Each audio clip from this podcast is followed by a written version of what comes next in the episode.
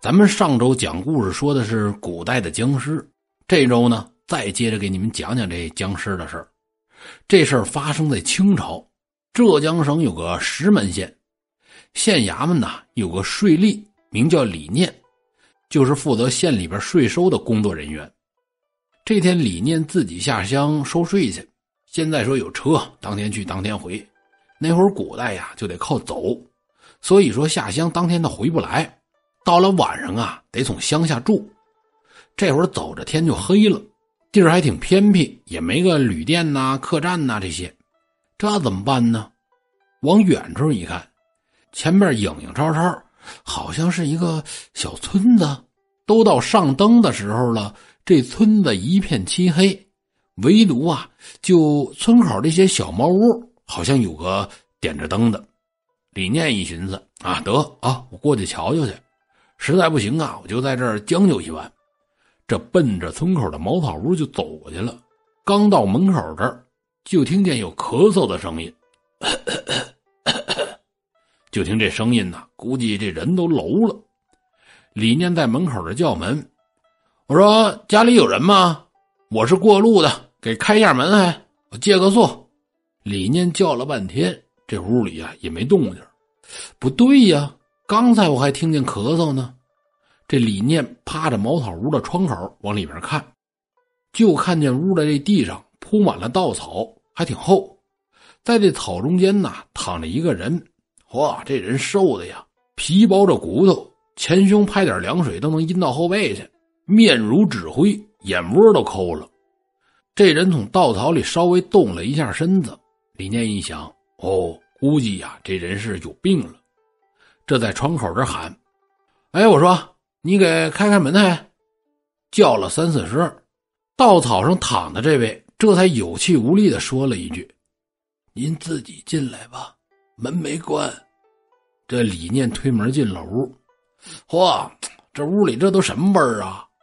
哎，我说躺着的，你怎么了？这人半死不活的就说了：“客人呐，您呐是有所不知。”我染上了瘟疫，一家人都死了，我也快不行了。现在呀，就是凑合着活着。嗨，你别说那个了，我来了呀，就是你的造化。知道我是干什么的吗？我是税官，赶紧起来。大人呐，小的我实在 动不了了，动不了了。这么的啊，这儿有一两银子，你现在出去。给我打壶酒，弄两个菜，剩下的银子赏你了。啊，大爷，您您说的是真的？嗨，当然了啊，那我还能骗你啊？快去吧。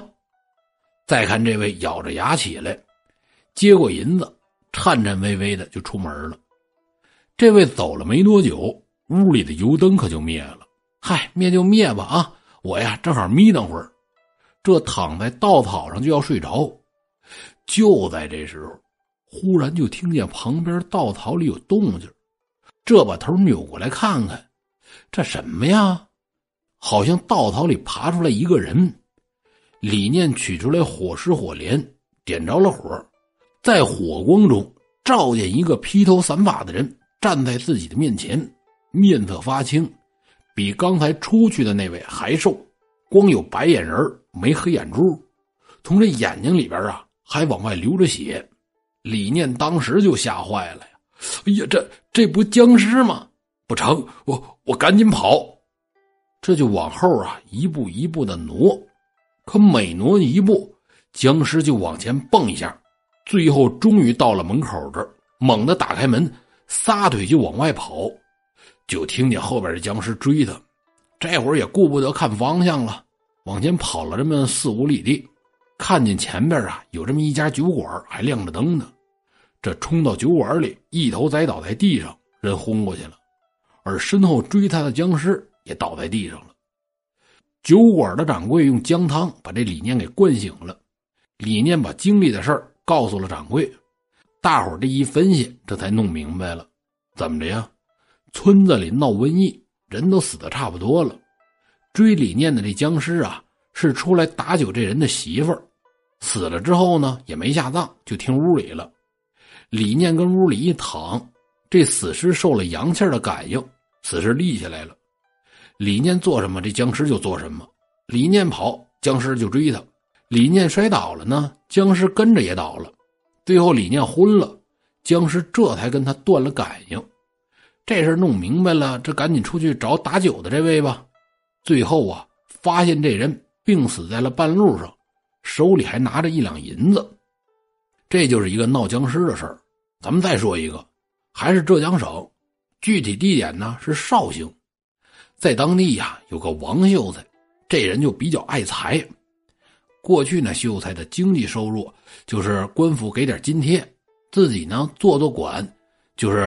This episode is brought to you by Shopify. Whether you're selling a little or a lot, Shopify helps you do your thing, however you cha-ching. From the launch your online shop stage, all the way to the we just hit a million orders stage. No matter what stage you're in, Shopify's there to help you grow. Sign up for a $1 per month trial period at shopify.com slash special offer, all lowercase.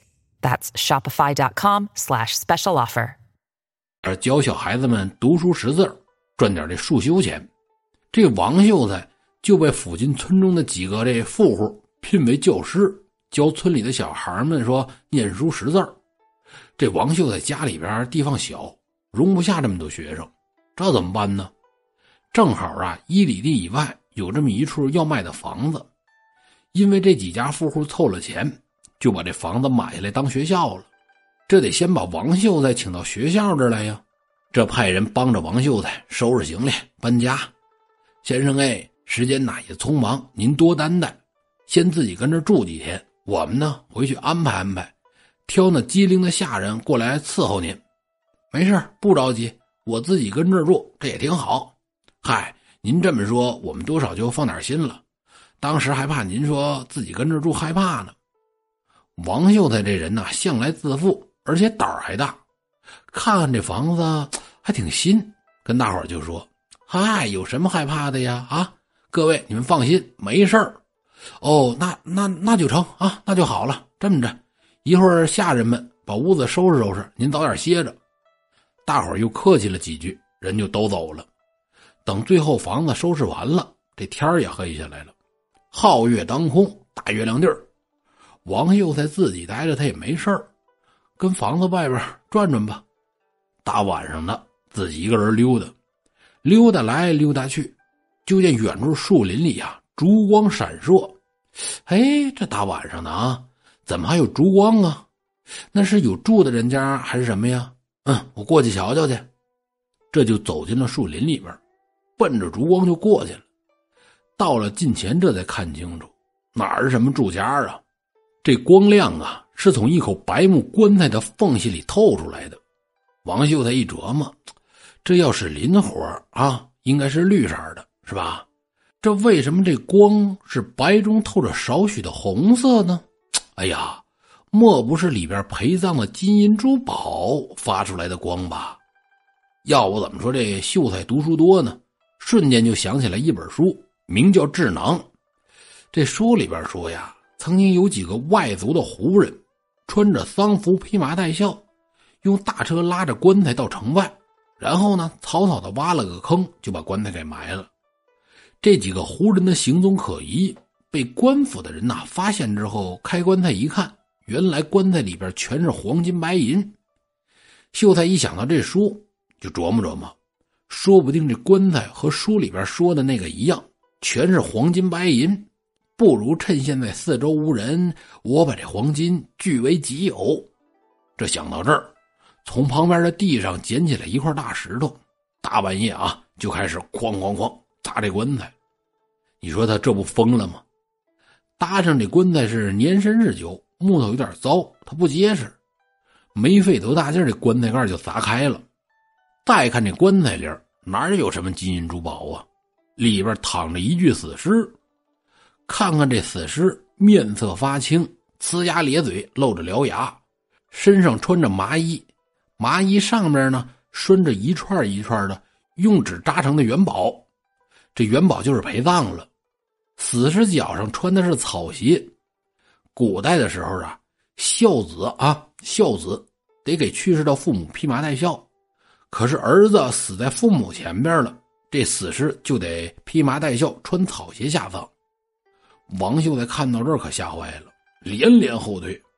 可退了两步，就看这死尸啊，一点一点的从棺材里坐起来了，最后站在棺材这看着王秀才。这把他吓得呀，掉头就跑。死尸呢，在后边是紧追不舍。王秀才玩命的跑回了家，顶上院门，进了屋，又把门拴好。等一切都弄好了，吓得呼哧带喘，心脏都快跳到嗓子眼了。哎呀，这回这会儿这会儿僵尸该走了吧？刚想到这儿，就听见僵尸在院子外边哐哐哐撞院门，打算呢把这院门撞开。可撞了老半天，这门也不开。这王秀才总算是放心了。这会儿僵尸又打算说从院墙上面跳过来，就听外边僵尸喊口号：“一二三，蹦！一二三，蹦！一二三，蹦！不过去喽！”僵尸就这么着在外边是折腾了一晚上，眼看着天就快亮了，这僵尸也急眼了，忽然就在院外开始嚎叫。叫的这个瘆人呐！随着僵尸的嚎叫，这院门和屋门砰的一声全都打开了。再看这僵尸啊，非常傲娇的样子啊，昂着头蹦进了院子里边。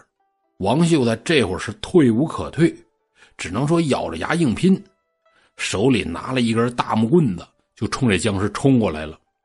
按照道理说呀，僵尸这东西是刀枪不入，王秀才冲过去准玩完。